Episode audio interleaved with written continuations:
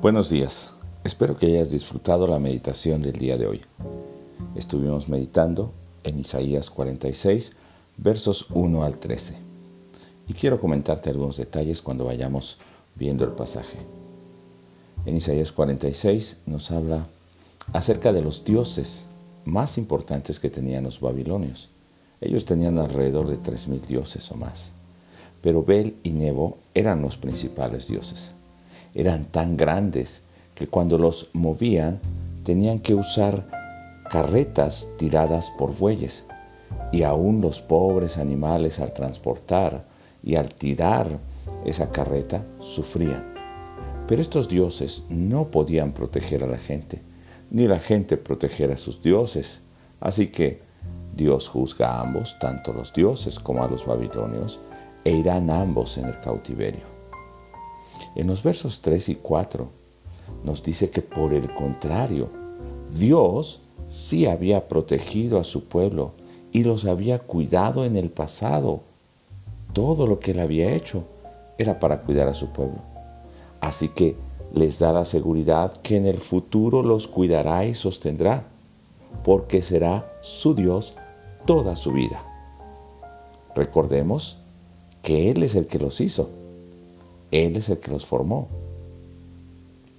En los versos 5 al 7 dice Dios que no puede ser comparado con esos dioses que son de oro o plata, que hacen los hombres para rendirles culto, porque estos dioses son llevados por los hombres, y donde los dejan, allí se quedan parados, no se pueden mover, así que no responderán a sus oraciones lo que les pidan no tendrá respuesta y no pueden rescatar a nadie en medio de la tribulación porque son ídolos, obra de manos.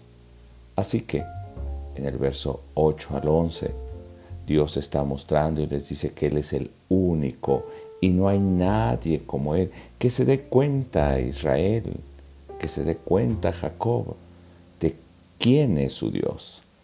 Por tanto, pide a su pueblo que no se olviden lo que Él hizo en el pasado, pues Él es capaz de haberlo sacado desde Egipto, desde Abraham darles una promesa a Isaac y Jacob y cumplir esa promesa.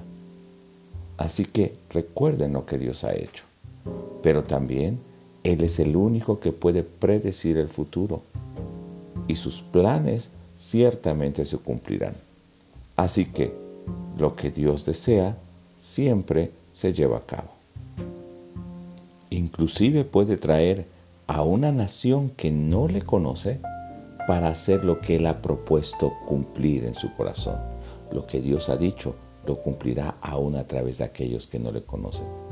Y concluye el capítulo en los versos 12 y 13, cuando Dios llama a su pueblo para que viva en justicia pues este pueblo es terco. Se han revelado a Dios. Y les advierte que se prevengan, porque Él actuará trayendo justicia. En ese mismo tiempo, no demorará, no es para el futuro. En ese presente, Dios traerá esa justicia.